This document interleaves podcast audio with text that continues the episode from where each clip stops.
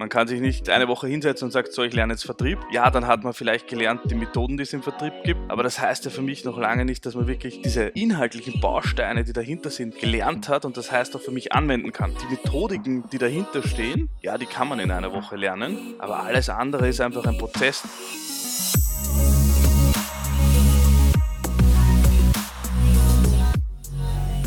Herzlich willkommen bei Deal, dein Podcast für B2B-Sales von Praktikern für Praktika. Schön, dass du letzte Woche dabei warst, diese Woche wieder dabei bist und nächste Woche wieder dabei sein wirst. Und damit dir keine weitere Episode entgeht, trag dich direkt in die Deal Alerts ein. Den Link dazu findest du unten in den Show Notes.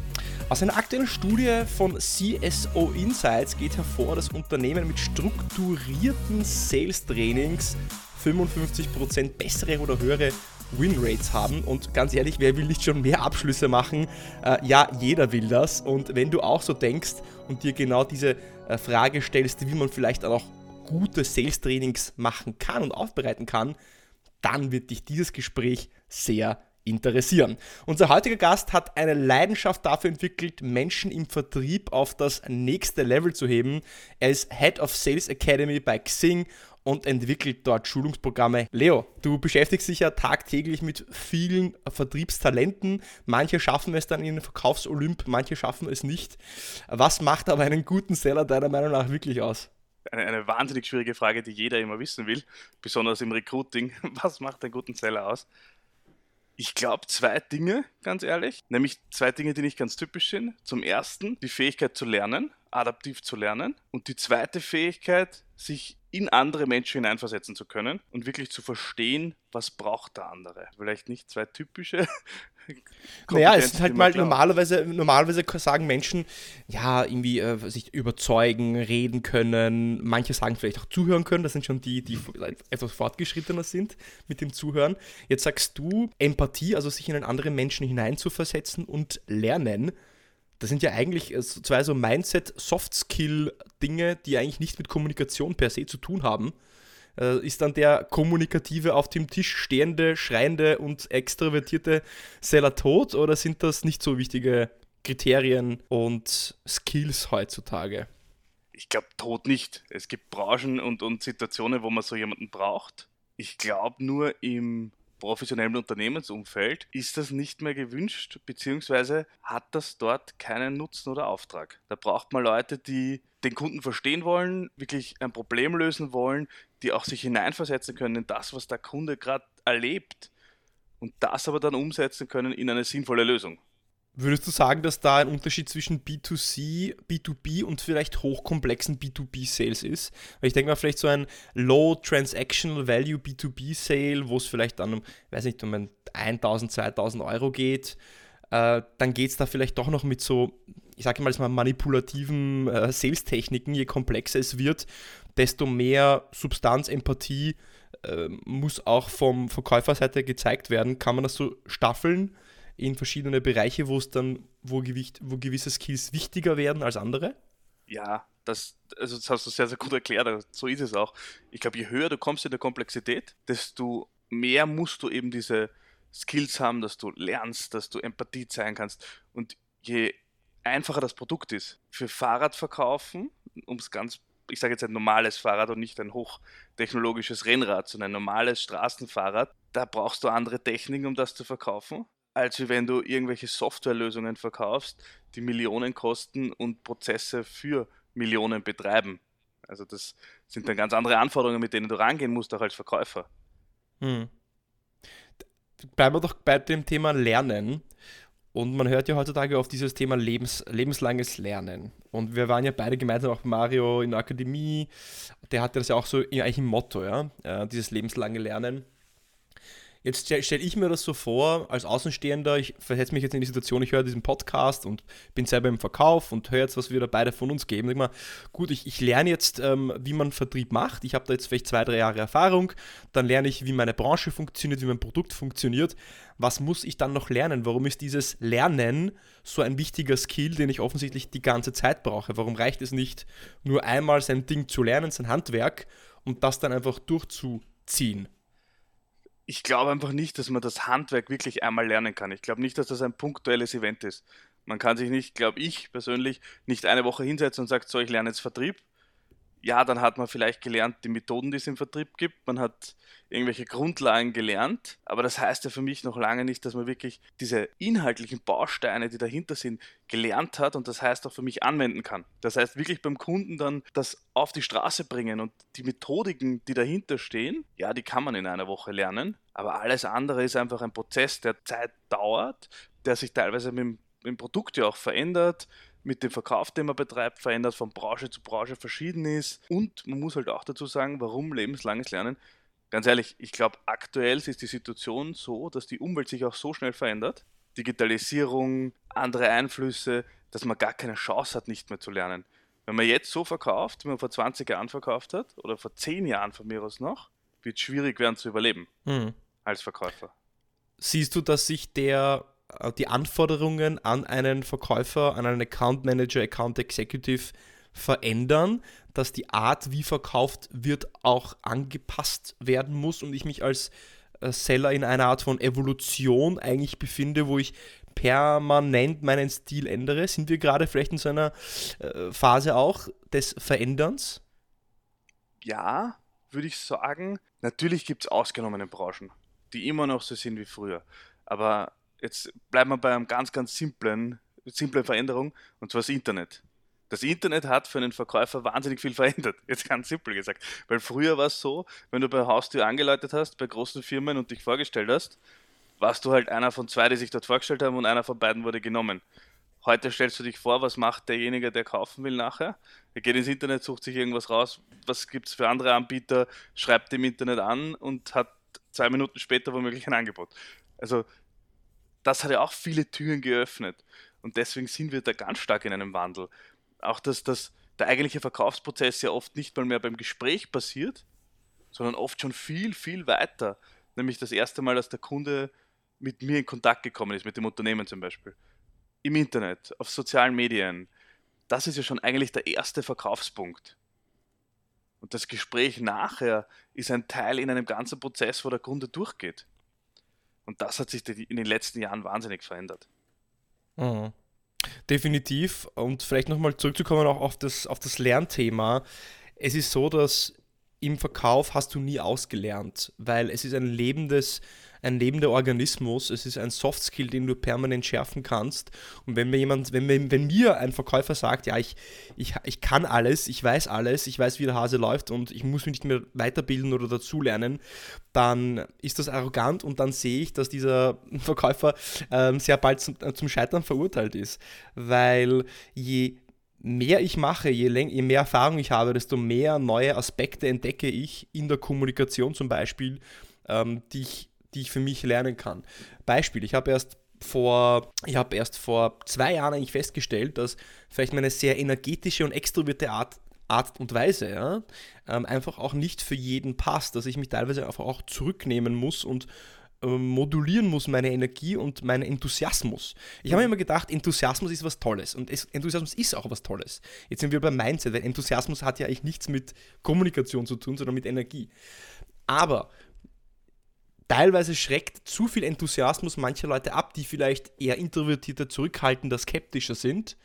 Und dieses Fingerspitzengefühl zu haben, was du gesagt hast, diese Empathie zu haben, wer sitzt mir da gerade gegenüber, wen habe ich da gerade am Telefon oder vor der Webcam, ähm, und das dann zu dosieren, diesen Schlauch des Enthusiasmus, das ist auch etwas, das sich entwickeln muss. Das entwickelt sich nach Jahren, vielleicht auch erst nach einem Jahrzehnt. Das geschieht nicht in zwölf Monaten beim ähm, Sales-Praktikum, beim, äh, beim Leo in der Head of, äh, bei der, bei der ähm, Sales Academy, sondern da muss man viel äh, Road-Time einfach gesammelt haben. Und man kann ja auch nur dann lernen, wenn ich mich hinterfrage. Wenn ich ja. nach dem Meeting sage, okay, das lief jetzt gut, das lief nicht gut, wie könnte ich das beim nächsten Mal besser machen? Wenn ich davon ausgehe, dass ich eh schon alles weiß, dann verschließe ich mir ja diese Tür der Selbstreflexion und dann äh, schließe ich dieser Raum für Wachstum ja eigentlich für mich. Dann wäre ja doch eigentlich so ein dritter Aspekt nicht lernfähig, nicht ja, Lernfähigkeit, sondern überhaupt erst ähm, der Wille zum Lernen und die Einsicht und die Selbstreflexion, die ich mitbringen muss, um mich überhaupt weiterentwickeln zu können eigentlich, oder? Ja, auf alle Fälle. Also Selbstreflexion, ich habe schon mal, also ich, ich bete es fast immer runter und sage, willst du ein guter Verkäufer werden? Je selbstreflektiver du bist, desto einfacher wird es dir fallen. Weil wenn du die Fähigkeit hast, in ein Verkaufsgespräch zu gehen und nachher dich nur vier einfache Fragen zu stellen, so auf die Art, was ist gut gelaufen, was ist schlecht gelaufen, wovon mache ich mehr, wovon mache ich weniger und was nehme ich mir vielleicht die nächste Woche vor beim nächsten Gespräch? Nur diese, diese paar Fragen, wenn du das konstant machst, und da sind wir aber wieder beim Thema konstant und konstante Weiterentwicklung, konstantes Lernen, wenn du das konstant machst, lernst du an dir selber. Da lernst du ja an deinen Erfahrungen, an dem, was da draußen passiert und du lernst wirklich mit der Branche, mit dem Kunden mit. Und das ist ja noch viel angenehmer in Wahrheit, als sich stundenlang in einen Vortragsraum zu setzen und zu sagen, okay, ich höre mir jetzt 100 Stunden Vorträge über Vertrieb an und dann wird das schon hinhauen. Also das mhm. ist äh, auf alle Fälle so, dass Selbstreflexion ein entscheidender Baustein ist. Ohne das wird es gar nicht gehen, glaube ich. Jeden Tag, jeden Tag einfach ein Stückchen besser, jeden Tag einen Millimeter besser und in einem Jahr bist du ähm, wo, wo komplett anders als jemand, der einfach jedes Mal das Gleiche macht, ohne sich selbst in den Spiegel zu schauen und zu sagen, hey, was kann ich besser machen? Oder natürlich eine andere Strategie ist es, finde ich auch, bewusst sich Feedback einzuholen. Also Beispiel jetzt, mein, ich habe jetzt mittlerweile auch jetzt über zehn Jahre ähm, Verkaufserfahrung, aber ich hole mir immer wieder Menschen rein in meine Meetings, in meine Telefonate, in meine Calls, teilweise auch, die viel, viel jünger sind als ich, die vielleicht nur zwei, drei Jahre Erfahrung haben, einfach bewusst aus dem Grund, dass ich dir dann frage, wie hast du das wahrgenommen? Was ist dir aufgefallen? Was würdest du vielleicht anders machen? Was würdest du mehr machen? Was würdest du weniger machen? Ähm, und gerade von denen, die weniger Erfahrung haben, interessanterweise, kommt man dann auf extrem interessante und neue Ideen. Weil wenn ich gerade vielleicht auch so einen erfahrenen Verkäufer hernehme, der vielleicht sogar mehr Erfahrung hat als ich, klar, der kann mir aus seiner Erfahrung vielleicht Tipps geben. Nur dieser junge dieser junge, das junge Talent, das kommt eben unbefangen daher ja, und mit komplett out of the box Ideen, die ich so nicht hätte, nie hätte und die vielleicht ein 40, 45-Jähriger auch nie hätte. Also ich bin beide bei 35, deswegen sage ich 40 ist für mich schon jemand, der wesentlich mehr Erfahrung noch hat. Ja. Aber ist, dieses Shadowing, dieses Sparring und dieses permanente sich auch Feedback einholen und offen sein für Feedback ist, ist definitiv ein, ein, ein Schlüssel zum Erfolg. Vielleicht, wenn wir eine Ebene tiefer einsteigen, Lernen und Training und Sales Training. Jetzt könnte man den Verkaufsprozess in verschiedene Module oder Stufen gliedern. Ja? Man könnte mhm. sagen, okay, man hat die Erstansprache, dann hat man äh, zum Beispiel so ein, ein, Meeting, Bedarfsanalyse, Fragen, Needs Analysis, dann geht es rein in den Mehrwertaufbau, Präsentation, Lösungspräsentation, Lösungsfindung und dann vielleicht der vierte Schritt Richtung Einwandbehandlung, Closing, Abschluss. Was würdest du sagen, aus deiner Erfahrung heraus, wenn du jetzt auch Verkäufer beobachtest ähm, in deiner Diamantenschleifmaschine, die du da aufge aufgestellt hast, was ist denn der Punkt, wo es am allermeisten hakt und der auch am allermeisten unterschätzt wird von anderen Unternehmen und auch von den Verkäufern? Innerhalb der Prozesse würde ich sagen, keiner von den Sachen, die jetzt genannt worden sind, sondern eigentlich das, was man davor macht.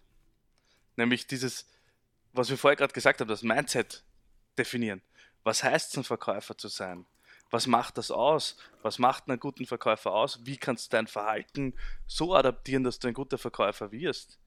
Das sind eigentlich die Dinge, auf die man wirklich zählen muss und die man den Leuten, äh, ich wollte jetzt fast schon sagen, einbläuen. Also da musst du wirklich dranbleiben und ihnen das beibringen.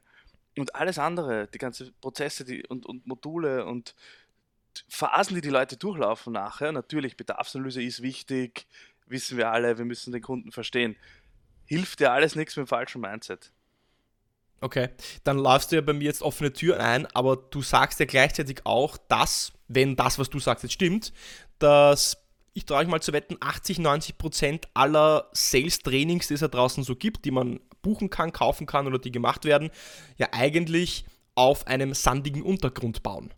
Ja, sehr sandig sogar weil sie die essentiellen Skills auslassen. Sie lassen den Skill aus, Mindset, sie lassen den Selbstreflexionsskill aus und sie lassen einfach dieses auch, und ich sage jetzt bewusst eine Sache, adaptives Lernen. Adaptives Lernen heißt für mich, dass ich gelernt habe, wie ich lerne. Wie ich hm. das in meinen Alltag integrieren kann. Also nicht einfach was gelesen und dann schauen, ob es funktioniert, sondern bewusst gesteuertes Lernen.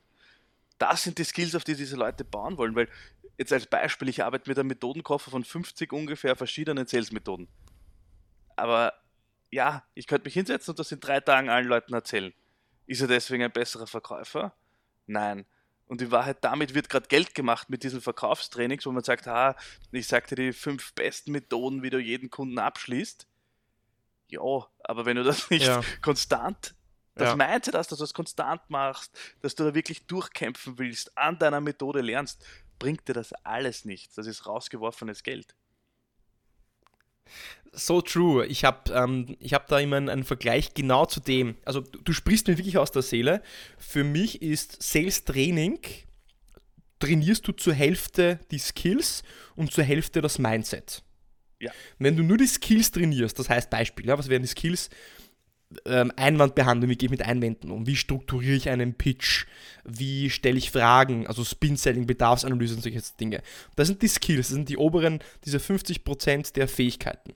Wenn ich aber nicht das richtige Mindset habe, auf die ich diese Skills andocke, dann wird es nicht funktionieren. Ein Beispiel dafür ist wie, ich habe eine Software, wenn ich nicht die geeignete Hardware dafür habe, wird die Software nicht drauflaufen. Ja. Ja. ja. ich, kann, ich kann zum Beispiel Windows haben, aber wenn ich das auf der falschen CPU laufen lasse, dann wird, das, dann wird das beste Programm nicht laufen. Und was viele Unternehmen versuchen, ist, boah, unsere Abschlussraten sind niedrig, unsere Umsätze gehen zurück, wir brauchen jemanden, der uns hilft, wie wir mehr Abschlüsse bekommen, ähm, Closing-Techniken beibringt. So, das ist das, der erste Klassiker vom Vertriebsleiter, ja, in, vielleicht in einer KMU heutzutage. Was aber den Leuten meistens fehlt, ist eben dieses Mindset, diese Fähigkeit. Und das ist das ist eben dieses, das Coachen des, äh, des Mindsets und der, ja, kann man Mindset coachen, das ist natürlich jetzt wieder eine andere Frage, oder muss man das schon mitbringen, aber dieses, das Coaching der mentalen Basis. Und wenn es um das Coaching der mentalen Basis geht, Leo, was sind denn, wenn man jetzt mentale Basis runterbrechen würde, etwas greifbarer machen würde, was sind denn das für Dinge, die diese Hardware, diese mentale Basis ausmachen? Das ist die Haltung, die Haltung zum Beruf, also ganz entscheidender Punkt, Haltung. Welche Haltung habe ich zum Kunden? Welche Haltung habe ich zum Produkt? Wie gehe ich auf einen Kunden zu? Warum ist mir Haltung so wichtig? Bestes Beispiel, bleiben wir im B2B-Bereich. Meine Haltung ist, ich will möglichst viel Umsatz machen. Auf, auf Biegen und Brechen. Das ist eine Einstellung, ein Mindset. Ich will auf Biegen und Brechen so viel Umsatz machen, wie es geht. Oder habe ich die Haltung, hey, ich möchte dem Kunden eine sinnvolle Lösung bringen. Ich möchte ihn wirklich unterstützen, dass er sein, sein Produkt äh, oder seine Situation verändern kann. Das ist eine ganz andere Haltung. Das heißt, einer der wichtigen Bausteine ist einmal Haltung. Das zweite ist Selbstmotivation. Wie kann ich mich selber motivieren? Selbstdisziplin. Wie bleibe ich auch, wenn es einmal ungut wird und unangenehm wird, diszipliniert? Und wie setze ich mir Ziele? Das Spannende für mich ist, immer wenn ich dann oft zu, zu schon kritischeren Coachings gerufen werde oder wenn ich selber Trainings gebe und die Leute sind meistens dann von dem Teil am meisten fasziniert, wie setze ich mir eigentlich ein Ziel, das ich auch wirklich erreichen kann? Und mir meinen Weg dorthin aufzeichnen. Wie kann ich das gescheit machen? Da sind die Leute schon fasziniert. Solche Sachen ist Teil des Mindsets. Mhm. Ich würde noch zwei Sachen hinzufügen. Ich würde sagen Proaktivität. Das heißt, mhm. dass ich einfach mal mache und tue, bevor ich jetzt alles zerdenke und plane und mich vorbereiten möchte und diese hundertprozentige Sicherheit haben möchte, bevor ich irgendwo zum Beispiel jetzt anrufe. Und das zweite ist, externalisiere ich Fehler oder Probleme oder internalisiere ja. ich sie. Das heißt, wenn etwas nicht läuft, Suche ich dann den Fehler bei mir und suche eine Lösung danach? Mhm. Oder sage, ja, der ist schuld, der, ja, der war, weiß ich, der Ansprechpartner war nicht der richtige, wir haben nicht das richtige Produkt, der Wettbewerber war besser, der Preis war zu hoch. Oder ist die Schuld bei mir oder beim Unternehmen oder bei meinem Produkt vielleicht sogar? Und wenn ich dieses, diese, diese Perspektive mitbringe, dass es ist erst einmal meine Schuld, it's my fault, ja, Full Ownership, hundertprozentiges ja. Ownership, das ermöglicht dir dann auch diese Lösungskompetenz mitzubringen für den Kunden. Also ich sehe jetzt gerade in dem hochkomplexen Verkauf im Cloud-Infrastrukturbereich, wo ich jetzt tätig bin, da geht es nur darum, dass du für den Kunden ein Problem löst und das aber hochkomplex ist.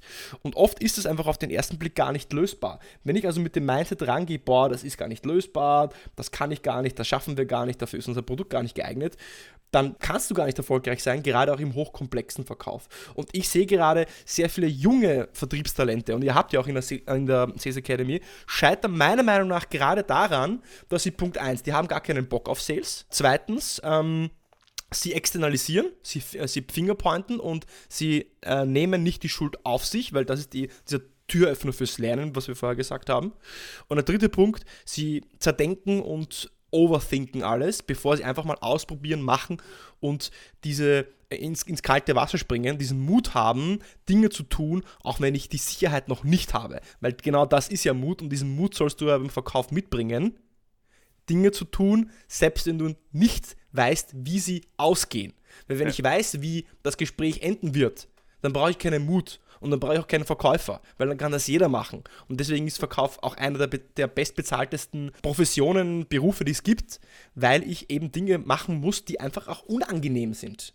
Um diese Resilienz mitzubringen, diese Resilienz mitzubringen, diesen Edge, diese Widerstandsfähigkeit, auch viele Rückschläge erleiden zu können und nicht aufzugeben, ist dann wiederum auch etwas, was ich schon mitbringen muss. Das kann ich ja gar nicht coachen.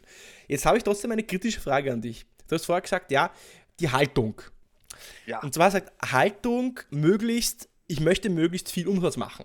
Das ist ja per se nicht schlecht. Also bitte, also wenn ich jetzt mich bewerben würde bei Xing und ich gehe jetzt ähm, zum Erik, eurem Head of Sales, und ich sage dem Erik, ja, ich möchte bei euch, ich möchte möglichst viel Umsatz machen, ich möchte richtig gute Zahlen liefern, dann wird es jetzt definitiv kein Grund sein, dass du mich nicht einstellst. Nein, das nicht.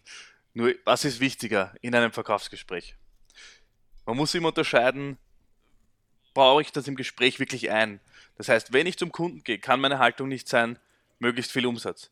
Wenn ich zu Hause sitze und meine Pipeline plan, mich strukturiere, mir meine Termine ausmache, taktische Vorgaben, wie ich am besten jetzt möglichst viel Geld mache, dann muss natürlich die Haltung sein, möglichst viel Umsatz zu machen, sonst hat das Ganze überhaupt keinen Wert. Aber wenn ich beim Kunden sitze, im Gespräch drinnen dann kann das, dann kann das nicht mein Thema sein, sondern da muss das Thema wirklich auch sein, hey, ich habe gescheite Vorbereitung gemacht, ich weiß, warum ich da sitze und jetzt helfe ich dir, damit wir gemeinsam, Achtung, gemeinsam ein Problem lösen. Mhm. Und wir schauen, dass wir gemeinsam da die richtige Lösung für dein Unternehmen, für deinen Prozess finden. Mhm. Das ist dann auch komplexer Vertrieb. Aber mit dieser Haltung reinzugehen, man, stell dir mal vor, in einem komplexen Vertrieb, jemand wird sich hinsetzen und sagen, hey, du bist jetzt meine Cash-Cow. Jetzt, jetzt geht's richtig ab. Jetzt will ich dich richtig äh, abmelden. Jetzt, ja, genau. Jetzt, jetzt weißt du das, wofür du dein Budget eingereicht hast. Ja, jetzt kann ich dich abfarmen. Um, ähm. ich bin jetzt der Farmer, ich bin der Account Manager, ich bin gekommen, um sie zu farmen. Genau. Das funktioniert das, nicht, ja. Wie gut wird die Erfolgsquote sein? Ja. Da wird sich gar nichts tun. Das, der merkt das ja und auch ist ja auch keine, keine richtige Herangehensweise. Muss man auch sagen, auch keine professionelle Herangehensweise an, an komplexe Produkte. Was du ja eigentlich sagst, ist, dass diese, dieser Drive, dieser Drive, den Erfolg zu haben und gute Zahlen zu liefern und erfolgreich zu sein und auch, auch Geld zu verdienen, warum nicht? Ja, also ist ja auch ein wichtiger Motivator im Verkauf, dass man, also Pecunia non olet, wie die Lateiner gesagt haben, ja, Geld stinkt nicht. Auf der Makroebene in der Planung, in meiner Strategie, auf der Makroebene sage ich, ja, ich möchte erfolgreich sein, ich möchte vielleicht viel verdienen, ich möchte gute Zahlen erreichen, ich möchte gute Ergebnisse erreichen. Aber auf der Mikroebene, wenn es in der Interaktion mit dem Kunden äh, um, da, darum geht, ja, wenn ich im Meeting bin, dann denke ich jetzt nicht darum, wie kann ich dir jetzt am, dem am meisten Geld aus der Tasche ziehen, sondern da genau. bin ich dann voll im Mindset und das meine ich dann auch so, das ist dann meine Haltung, meine Haltung ist dann so und die ist nicht nur vorgespielt, dass ich jetzt diesem Kunden auch helfen möchte, dass ich herausfinden möchte, okay, was treibt den an, was ist sein Motiv, was ist sein persönliches Motiv, was für ein Problem hat das Unternehmen und wie kann ich ihm helfen, sein Leben einfacher zu gestalten. Also wie immer im Leben, weiß ich, wie du das siehst, aber ich habe das Gefühl, oft müssen wir von zwei Extremen gleichzeitig äh, zwischen zwei Extremen gleichzeitig auch tanzen können im Leben. Und ja. gerade das ist es. Es ist dieser Tanz zwischen, ja, ich möchte viel Umsatz machen, aber ich möchte das auf eine Art und Weise machen, die, wo ich was Gutes tue, wo ich ein Problem löse und wo ich nicht über Leichen gehe. Voll. Und ich, es gibt einen kleinen Trick, den ich, ich selber früher als Verkäufer noch angewendet habe, den ich eher ein, ein, sehr bekannter, aber sehr effektiver Trick, um zu sagen, hey, ich als Verkäufer habe mehrere Rollen, ich habe mehrere Hüte auf und ich habe mehrere Funktionen. Und mit diesen Funktionen kommen dann Haltungen. Das heißt, ich sitze da und plane meine Pipeline. Was bin ich? Ich bin Stratege. Ich analysiere meine Zahlen vom letzten Quartal. In Wahrheit bin ich Controller. Ich bin beim Kunden nachher, da bin ich Berater. Das ist meine Haltung eine sehr wertschätzende, ehrliche, offene.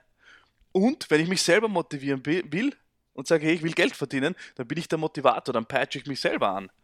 Aber das sind halt verschiedene Rollen, die ich jetzt, jetzt nicht schizophren, aber die ich natürlich als Verkäufer in meinem Alltag einnehmen muss. Sonst wird das Ganze schwierig werden, wenn ich nur mit einer Rolle durchfahre. Das ist genial. Also das ist genial. Das kommt ja so ein bisschen auch aus dem NLP, kann man sagen, kontextbezogenes, kontextbezogene Rollen. Wir haben ja viele Rollen im Leben. Als Freund, Ehemann, Vater, ähm, äh, im Beruf. Und in ja. jeder von dieser Rolle verhalte ich mich auch anders. Ein Mensch hat ja nicht immer das gleiche Verhalten, sondern du, weiß nicht, vielleicht, vielleicht verhältst du dich im Beruf ganz anders, als ich dich jetzt so kenne. Ich kenne dich ja bei, bei Xing live in der Firma ja nicht, ja. Da, ja. da spielst du du spielst es nicht, du verhältst dich einfach anders, weil der Kontext ein anderer ist. Einfach komplett natürlich. Und das ist wirklich eine tolle Metapher, muss ich sagen. Habe ich so noch nie gesehen, die, gehört, meine ich. Ja. Das, also, wenn du, wenn du mich jetzt fragen würdest, was soll ein, ein junger Verkäufer am ersten Tag einmal machen? Natürlich Produkte lernen, das haben wir alles jetzt schon durch, sagen wir, der sitzt dort. Der sollte sich einmal auch fragen, welche Rollen habe ich denn? Mhm. Und seine Rollen einmal ausdefiniert und welches Verhalten brauche ich dafür. Und dann geht auch dieses, was du hast gesagt, und das ist hundertprozentig richtig und kann ich unterstreichen, ist, manche Dinge im Verkauf sind unangenehm. Das macht halt nicht immer Spaß. ist so. Aber wenn ich wieder definiert habe, okay, in der Rolle des Strategen oder in der Rolle des Analysten, das sind halt die Rollen, da sind gewisse Ecken und Kanten an dieser Rolle dran, dann fällt mir das auch gleich leichter, weil ich weiß, okay, wenn ich aus der Situation raus bin, habe ich eh wieder eine andere Rolle und es läuft wieder besser und ich kann mich wieder mit anderen Dingen beschäftigen. Wir hatten ja schon vorher offline kurz gequatscht, bevor ich hier auf Record geklickt habe. Da habe ich dich gefragt, Leo, was ist denn deine größte Herausforderung ähm, als ähm, Head of äh, Academy bei Xing im Moment? Und das würde ich gerne nochmal dich fragen, weil du eine sehr interessante Antwort gegeben hast, auf die ich jetzt gerne anknüpfen würde. Ich, ich habe ja gesagt, äh, in die Richtung, dass das Lernen und Lernumgebungen äh, und wie man Leute dazu bringt, dass sie lernt, lernen, das das große Thema ist. Und du hast gesagt, wie, wie man das, das Gelernte in der Praxis auch einsetzt, umsetzt. Das heißt, diesen, diesen Transfer ja. vom Schulungskontext, Raum hin zu, ich ja. bin im Meeting mit dem Kunden und setze das um. Schau, wir haben vorher was gesagt. Wir haben vorher gesagt Verkaufstrainings. Und mittlerweile gibt es zigtausend Verkaufstrainings auf der Welt. In Wahrheit musst du ein Verkaufstraining daran messen, ganz brutal gesagt, wie viel Umsatz hast du mehr gemacht dadurch. Ganz brutal. Und so messe ich es auch. Ich, ich fahre zum Beispiel wirklich ein KPI-Set ähnlich einem typischen Vertriebs-KPI-Set. Wenn ein Training stattfindet, will ich wissen, wie viel X Umsatz hat das generiert. Mhm.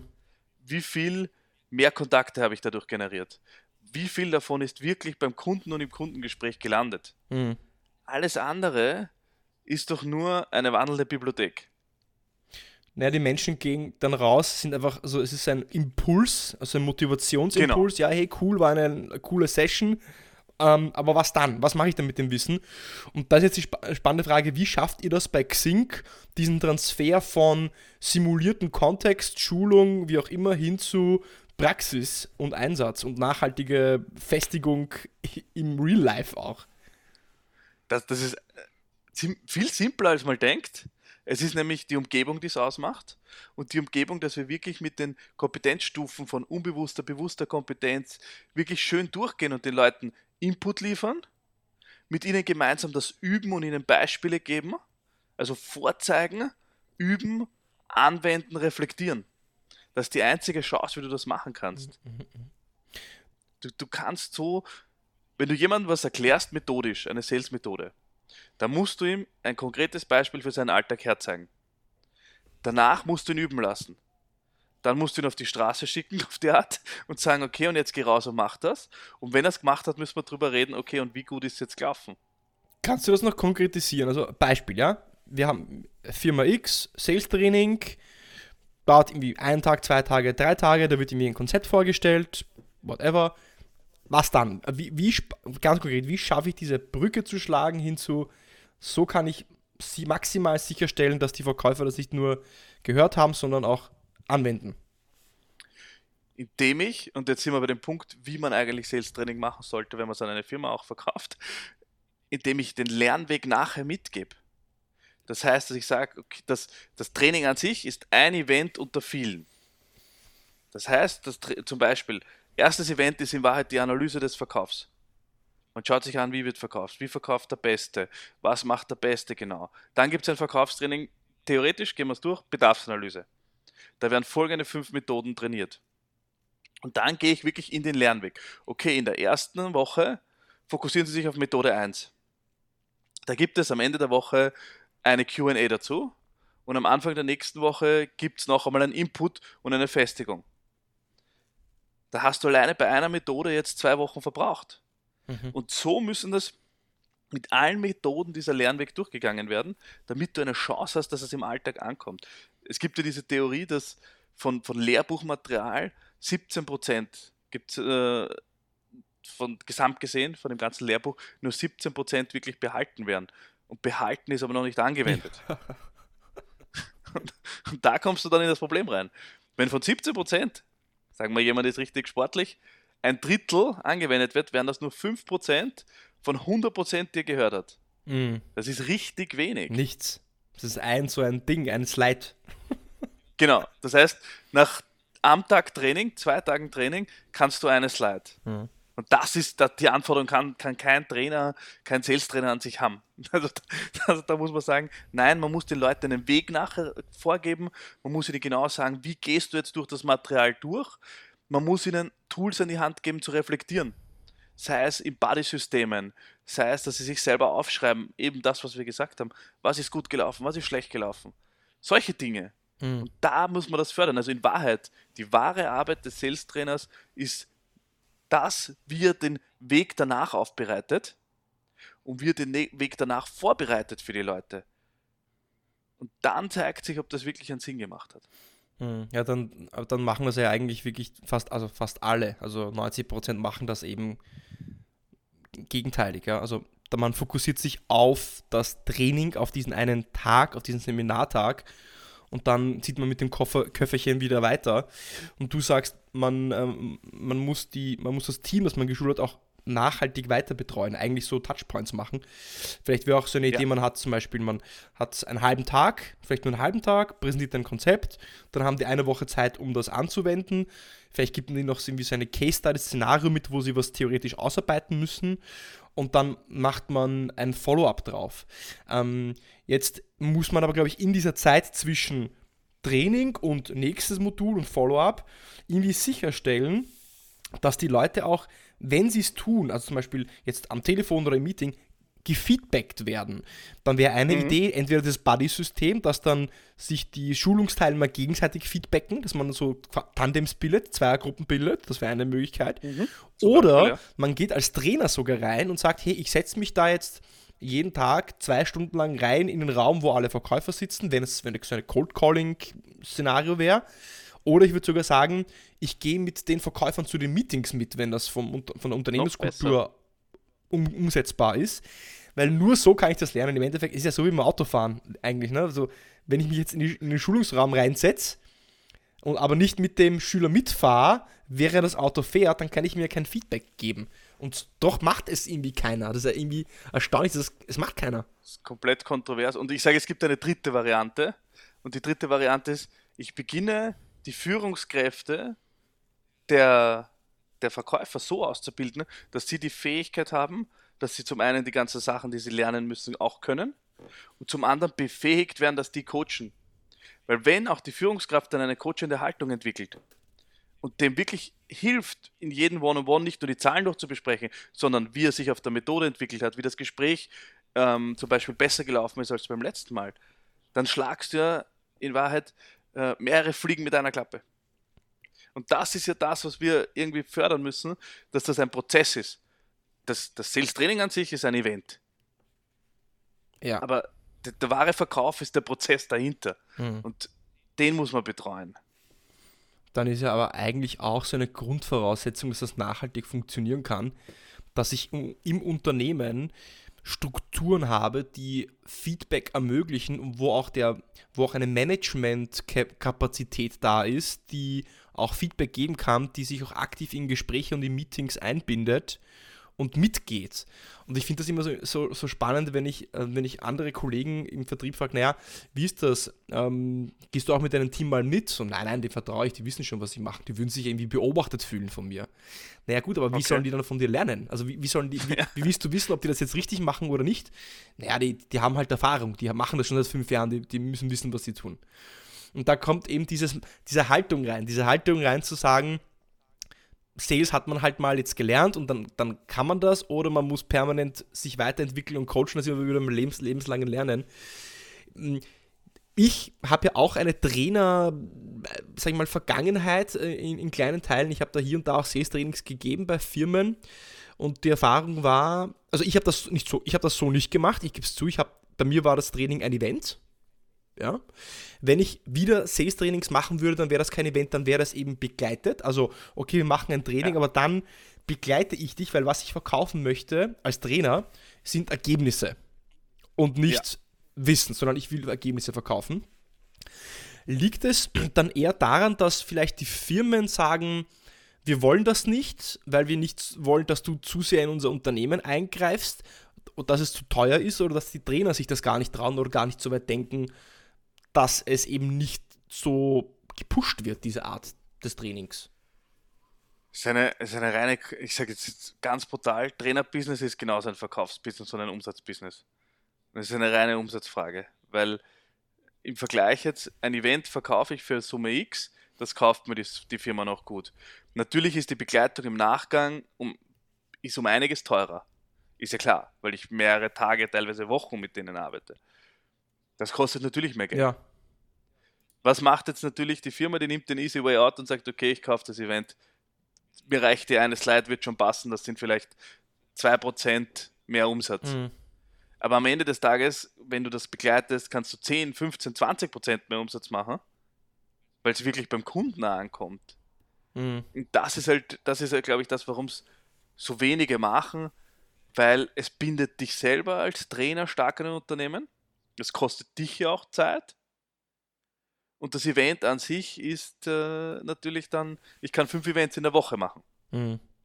Dann, dann liegt ja aber eigentlich, mich, aber dann, dann liegt ja eigentlich der Fehler beim Trainer, weil der Trainer muss dann hergehen und Korrekt. sagen, schaut's, so, damit wir das gescheit machen, muss das, muss, müssen wir das so designen.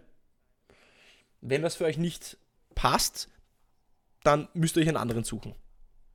Voll, und ich sagte, was er noch, also wirklich, wirklich Top-Trainer machen würde wirklich höchste Klasse dann. Okay. Der schaut nämlich sich folgendes an. Der geht her und bevor er überhaupt einmal ein Training konzipiert hat und gesagt hat, was er da erzählt, geht er ins Unternehmen rein und begleitet selber die Verkäufer und schaut sich an, was machen die den ganzen Tag. Und dann geht er zum Besten und schaut sich, was macht der und lernt darüber, was können die schon gut, was können die weniger gut, was braucht die, die Unternehmensstruktur überhaupt. Und erst wenn ich weiß, was die Unternehmensstruktur braucht, dann kann ich mein Training designen. Und was ich am schlimmsten finde, das, da oute ich mich auch sehr gerne, sind diese, ich habe ja eh mein Trainingsdesign im Köfferchen, willst du Variante A, B oder C? Ich habe ein Eintagestrainings, ein Zweitagestrainings und ein Dreitagestrainings. Äh, und dann verkaufe ich dir einfach eins von den dreien und gehe wieder. Und das ist immer bei jedem Unternehmen dasselbe. Und das, sind die, das ist für mich wirklich, das sind die schlimmsten Trainer. Mhm. Ja, ja, weil es, es gibt kein One-Size-Fits-All. Es muss immer angepasst nein, sein, das Unternehmen. Es muss immer angepasst sein. Es ist immer ein Maßanzug. Und komplett, und das ist, da sind wir wieder bei das, was wir vorher besprochen haben. Genauso läuft es im Vertrieb. Mhm. Gehe ich her und verkaufe einfach das eine Fahrrad. Mhm. Ja, das wäre das Eintagestraining. Oder gehe ich her und verkaufe eine Begleitung, einen Prozess, mhm. wie Leute besser werden. Ja, dann sind wir aber bei dem B2B komplexe Lösungsverkauf. Ja bist genau beim selben Thema auch jetzt im, im Sales-Training drinnen. Verkaufe ich das Fahrrad oder verkaufe ich den Fahrradkurs? Fahrradfahrkurs. Genau. Ja. ja. Oder verkaufst äh, mehrere Fahrräder? Das ist immer die Frage. Ja, Was willst du? Dann ist es ja eigentlich dann auch die Haltung des, die Haltung des Trainers. Und ähm, mein, mein, meine persönliche Meinung von dieser Trainerlandschaft und von Trainerbusiness ist, oder von der Weiterbildungsbranche, naja, diese Unternehmen wollen halt dann auch Umsatz machen, ja. Die wollen halt auch wie Geld machen, natürlich. Ähm, die Haltung natürlich. des Trainers ist, die Haltung des Trainers entscheidet darüber, wie er sich positioniert. Und wenn der Trainer diese Haltung hat, hey, ich, komm, ich möchte euer Problem lösen und ich weiß, dass ich euer Problem nur dann lösen kann, wenn ich euch auch begleite, wenn ich erstmal eine Bestandsaufnahme mache, mir schaue, was braucht ihr überhaupt, ja, ja. dann werde ich auch auf dieser Haltung, das wird mein Wert sein und darauf werde ich bestehen. Und wenn das einfach nicht passt, dann werde ich das Training nicht machen. Komplett, Easier said than done. Oft hast Punkt. du halt dann die Notwendigkeit, das einfach zu tun, weil du vielleicht das Geld willst, brauchst oder ja. Anderes Thema. das ist dann jedem Trainer immer vorbehalten, ja. was will er. Leo, spannend. Da, da, haben wir einen guten Punkt. Spannende, äh, spannende Themen. Wir könnten hier noch äh, viel, viel, viel länger weitersprechen, aber ich glaube, wir haben sehr viele interessante Perlen äh, zumindest hergezeigt äh, für die Hörer. Jeder Gast von mir hat die Ehre, auch noch ähm, Abschlussfragen zu beantworten. Und ich möchte, dass du diese Fragen möglichst kurz und knackig mit einem Satz beantwortest. Und ähm, die erste Frage wäre, als du mit Verkauf, Verkauf begonnen hast, wünschtest du, du wüsstest? Dass es lebenslanges Lernen ist. Okay, gut. Es gibt keinen Deal ohne Vorbereitung. Was ist denn der beste Ratschlag, den du je bekommen hast? Es geht um Nutzen. Und was ist der schlechteste Ratschlag, den du je bekommen hast? Verkauf ist nur Beziehung. Good call, good call, I like. Okay, Leo, ähm, das war mir äh, eine Ehre. Wo können dich Hörer finden? Wo kann man sich mit dir connecten? Wo kann man mehr über dich erfahren, wenn man über deine Arbeit mehr erfahren möchte? Über Xing, über die Sales Academy, die du bei Xing ähm, leitest. Was ist das beste Einfallstor zu dir? Natürlich Xing an sich. Der war aufgelegt, aber natürlich gerne auch auf LinkedIn auf Facebook, überall. Okay. In den üblichen Medien. Du wirst mein erster Gast sein, dessen äh, Xing-Profil ich verlinke und nicht das LinkedIn-Profil. Auch eine Novität, auch gut. Ähm, in diesem Sinne, äh, hat Spaß gemacht und vielleicht bis zum nächsten Mal. Danke, Leo. Tschüss, Baba.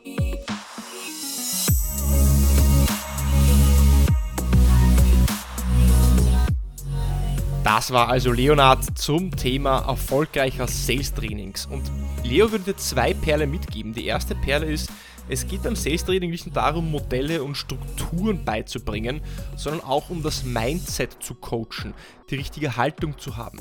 Nämlich die Haltung des Gebens und nicht die Haltung des Nehmens. Und der zweite Punkt ist, viele Verkaufstrainings sind einzige Events, ein Trainingstag, wo die Verkäufer dann motiviert herausgehen, aber es nicht schaffen, das, das gelernte Wissen in der Praxis umzusetzen.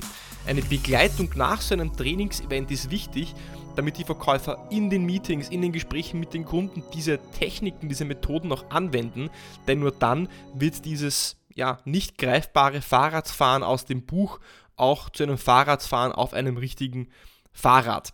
Wenn dir diese Folge gefallen hat, wie auch immer, folge mir auf Spotify, folge mir auf Apple Podcasts, hinterlass mir ein Feedback und ich freue mich bis zur nächsten Woche wieder beim Deal Podcast.